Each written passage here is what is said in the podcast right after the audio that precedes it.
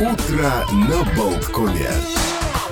Продолжаем утро на Болткоме. Олег Пик, Александр Шунин вместе с вами. Вот видел, кстати, не, э, очень интересный материал, где говорили о том, как вот люди стали как-то то ли медленнее стареть, то ли лучше выглядят. То есть там просто сравнивали актеров э, вот нынешних и в прошлого в одном и том же возрасте. И говорят, вы вот можете осознать, что, например, сейчас Киану Ривзу больше, чем было э, Марлону Брандо, когда он снимался в фильме «Крестный отец».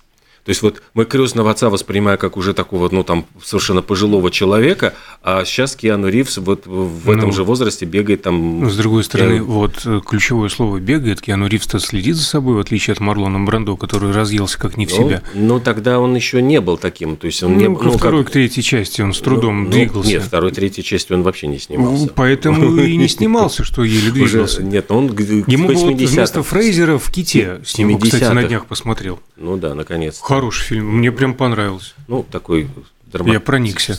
Ну, это больше похоже да. не на кино, а на телеспектакль. Впрочем, мы отвлеклись. Да, а просто еще один факт, что говорят, что э, Сандрочке Буллок вот сейчас больше лет, чем было э, Джеку Николсону, когда он получал Оскар за фильм As Good As It Gets, вот лучше не бывает. И просто когда ты думаешь, господи, вот ну как-то вот, ну вообще... У меня опять реплика, можно?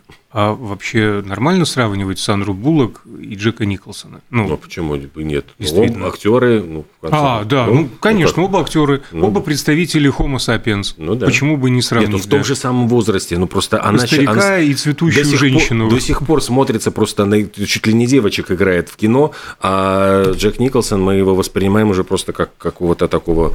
Эм, даже не знаю, как сказать. Ладно. Пожившего, да, потертого. Вот только в джакузи ему и отмачиваться. А только и отмачиваться. А, а потому что сегодня почему? Национальный день джакузи в Соединенных Штатах, а впрочем, почему бы во всем мире и не отметить, у нас тоже можно нырнуть в бурбуль-ванну. Смешное же название. Ну, а главное, оно э, прямо соответствует действительности. А день этот посвящен, понятное дело, удовольствием и пользе джакузи, она же гидромассажная а, ванна, потому что это ее правильное название – гидромассажная ванна. А джакузи – это фамилия семи братьев – которые в 1900 году эмигрировали из Италии в Соединенные Штаты, поселились в Калифорнии, занимались производством самолетных винтов, насосов, ничем особенным не выделялись, пока в 1948-м а, Кандида Джакузи не придумал создать для своего сына Кеннета ванну со встроенным насосом. А этот самый Кеннет э, к своим 15 годам страдал от э, артрита. И, собственно, чтобы подлечить суставы, Кандида и придумал переоборудовать домашнюю ванну в прототип того, что во всем мире сейчас мы называем а, джакузи. Полезность в плане лечения суставов осталась под вопросом, но оценили удобство и, ну, с позволения сказать, прикол, удовольствие от этого а, приема этой гидромассажной ванны. И уже в 1968 году первые полноценные джакузи появились а, на рынке, стали невероятно популярными и превратились в символ голливудской роскоши. Впрочем, а продажа джакузи всегда была лишь побочным заработком семьи джакузи. Основную прибыль братья получали, продавая водяные насосы, оборудование для бассейнов и двигатели для морских судов. Теперь, что касается а, свойств этих гидромассажных а, ванн, самым позитивным и ценным является их способность улучшать настроение. Дело в том, что во время принятия вот этой ванны с пузырьками мозг активно высвобождает эндорфины. В результате снимается психическое напряжение, проходит усталость, и после процедуры настрой становится позитивным. Другой интересный факт э, – незаметное воздействие на организм, оно почти неощутимо, но является намного более сильным и эффективным, чем обычный массаж. Дело в том, что при погружении в воду человеческое тело становится легче примерно на 70-80%, и напор циркулирующей воды и пузырьков творит настоящие чудеса усиливается кровообращение, кожа разглаживается, выводятся токсины и активизируются обменные процессы в организме. Кроме того, э, джакузи усиливают действие косметических препаратов. Э, растворенная в обычной воде целебная соль не окажет на наше тело такого потрясающего воздействия, как при принятии гидромассажной ванны. А еще успокаивающее действие джакузи заключается не только в механическом воздействии пузырьков э, на кожу, но и в звуке, которые они производят. Потому что ну, известно, что звук струящейся воды действует на психический фон человека весьма и весьма успокаивающе. Сознание расслабляется, негативные мысли уходят сами по себе. А э, еще забавный и весьма радующий факт э, заключается в том, что всего после нескольких сеансов э, джакузи одежда может стать чуть велика. И связано это не только с тем, что уменьшается количество подкожного жира, но и с тем, что заметно и эффективно пропадает отечность. Вот такое полезное изобретение. Полезное изобретение и календарь. Давайте в него заглянем, посмотрим, значит, что в прошлом произошло, случилось интересного. Вот в частности, 155 э, лет назад родился Максим Горький, он же Алексей Максимович. Вот интересно, вот у меня это был всегда парадокс, то есть а, писали Максим Горький, но если полностью его называли Алексей Максимович Горький, то есть вдруг Максим превращался mm. в Алексея Максимовича, я э, в детстве я совершенно даже не замечал этого парадокса, а для э, только вот во взрослом возрасте, когда я вдруг задумался, да, вот как, как все это, поскольку настоящая, конечно, его фамилия была Пешков, и Э, академики избрали его в академию, тогда вот царь его, значит, вычеркнул имя, и тогда был жуткий скандал. Э, Еще больше скандал был, когда он отправился в Америку вот после первой русской революции 905 э, года, и вдруг выяснилось, что ездит он там с своей гражданской женой, то есть там вообще просто, он там когда вдруг они вернулись в гостиницу, увидели, что их все вещи собрали аккуратненько в два чемодана, поставили у входа и сказали, что вас здесь больше не ждут. То есть такой, они были ну, потрясены тем, что Америка оказалась такой пуританской страной, что ну вот, если ты официально не зарегистрирован с женщиной, ты не можешь жить с ней в номере вместе. Это считается мавитоном.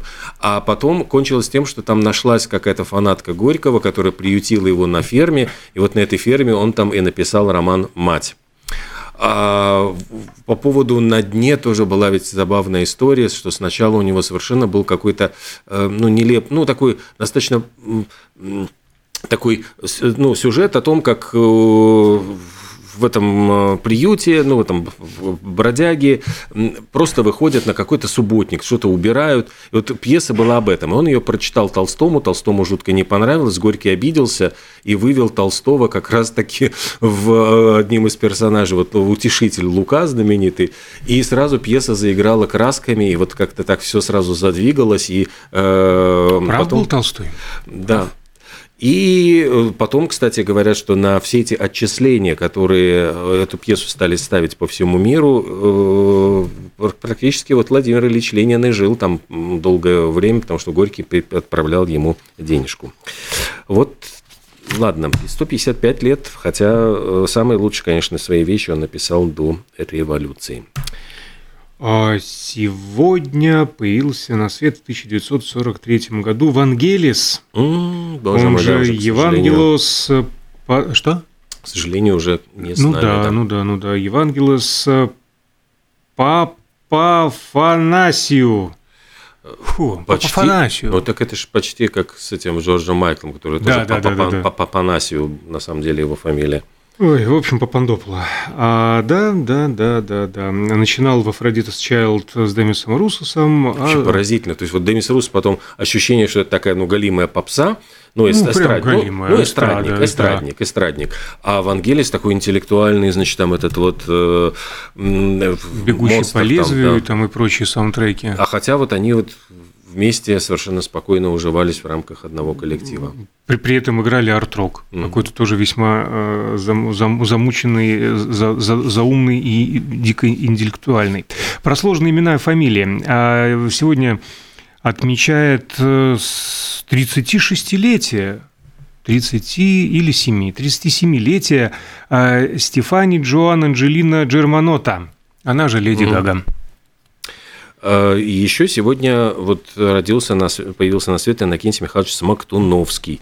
Причем А, ну вот во время войны там была драматическая история, он же был и в плену, и там был, он потом вспоминал, как э, он там прятался под мостом, и его могли найти э, вот немецкие солдаты и просто расстрелять.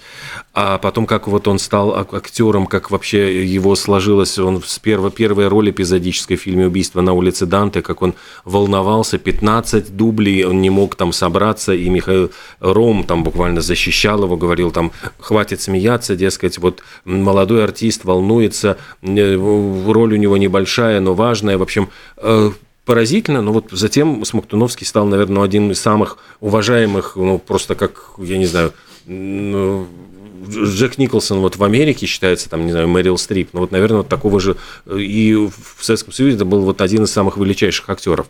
И когда он после Гамлета э, вот играл Гамлета, э, Эльдар Рязанов хотел его пригласить в фильм «Берегись автомобиля», он, э, все были уверены, что он откажется, потому что ну, какая-то странная э, комедия, там, Деточкин. И сначала Смоктуновский абсолютно, в общем, тоже говорил, что что за ерунда, какой-то персонаж Деточкин, не буду я его играть.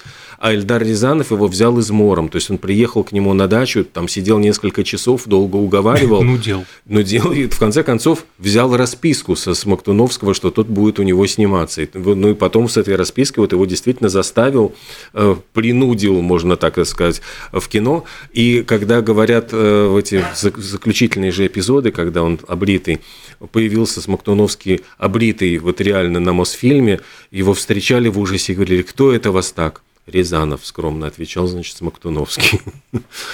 Э, я понимаю, что эти величины сравнивать нельзя, но история похожа. Он отказывался, Смоктуновский, от роли Деточкина, а есть актеры, которые отказываются от роли Шерлока Холмса, как, например, э, Джонни Ли Миллер, британский актер. Mm-hmm а почему мы о нем вспоминаем? В этот день, в 1996 году, 20-летняя на тот момент Анджелина Джоли вышла на три года за него замуж. Они познакомились э, во время съемок фильма э, «Хакеры», и э, невеста на свадьбу явилась в черных кожаных, кстати, что твой Рагнарёк, а кожаных штанах, белой блузке, сзади которой собственной кровью вывела имя жениха.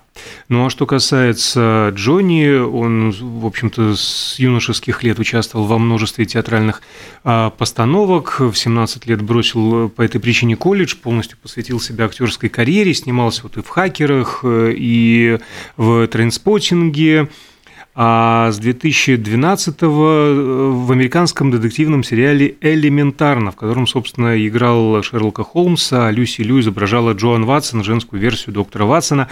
Но изначально Джонни э, отказывался от роли, опасаясь сходства с британским сериалом «Шерлоком», соответственно, Камбербэтчем. Но после прочтения сценария решение свое изменил и согласился. Там целых, по-моему, 7 или 8 сезонов даже этого элементарно вышло. Сегодня юбилей 90 лет Александру Мите, один из таких ну, ярких э, режиссеров, который снял фильмы «Гори, гори, моя звезда», сказка про то, как царь Петр Арапа женил, конечно же, «Экипаж», сказка странствий, сериал «Граница», и фильм «Звонят, откройте дверь». Причем получилось так, что в свой день рождения, вот в 1966 году, эта картина и вышла на киноэкраны. И там дебютировала в кино 12-летняя Елена Проклова в том mm. числе. Она там сыграла девочку, которой поручают найти какого-то, значит, ну э, одного из первых там пионеров. Вот она ищет, там у нее там всякие были. Э, там же сыграл Сергей Никоненко еще школьником. То есть это, ну, вернее, школьника, может быть, он уже не был. Кузница кадров. Да, практически вот он, Ролан Быков играл, там, Виктор Косых, в общем, прямо вот Олег Ефремов в этих, в его картинах, в общем, многие получили путевку в жизнь. У, него, у Александра Меты есть прекрасная книга «Кино между адом и раем», где он рассказывает о том, ну вот как снимается кино, он рассказывает о том, как пишутся сценарии, потому что э, считается ведь эталоном сериал, ну, фильм «Экипаж», то, как вот э, развивается сюжет по всем э, законам жанра, там, насколько, э, как он пробивал, кстати, эту картину, потому что сначала, когда он только пришел с идеей, ему сказали, вы что, советские самолеты, вообще с ними ничего не может происходить плохого, то есть, значит, даже не смейте там говорить о какой-то катастрофе, ну, вот с советскими самолетами. Тогда он придумал историю, что на самом деле это происходит извержение там вулкана или там чего там в какой-то вымышленной стране, и вот советские летчики спасают там людей, там, ну, в общем, это вот это, это прокатило. То есть, окей, хорошо, тогда будем снимать. Просто мне очень повезло действительно побывать на мастер-классе, который устраивал еще когда э, вот э, в далекие, по-моему, 90-е годы, э, тогда вот э, он приезжал в Ригу на фестиваль «Балтийская жемчужина» и устраивался там э, такой специальный вот актерский для, для актеров и режиссеров, и вот можно было посетить и журналистам вот это вот мероприятие, очень интересно. Я помню в «Сказке странствий» совершенно гениальная фраза у героя Миронова «Странные праздники, меня знобит от этого веселья». А, да, а ты знаешь, еще просто я забыл рассказать, да. он, у него была интересная вещь, когда вот мне удалось тоже брать интервью, беседовать с ним. А, он говорил о том, насколько он поразился а, у него же был фильм, где он снимал а, английского, по-моему, актера.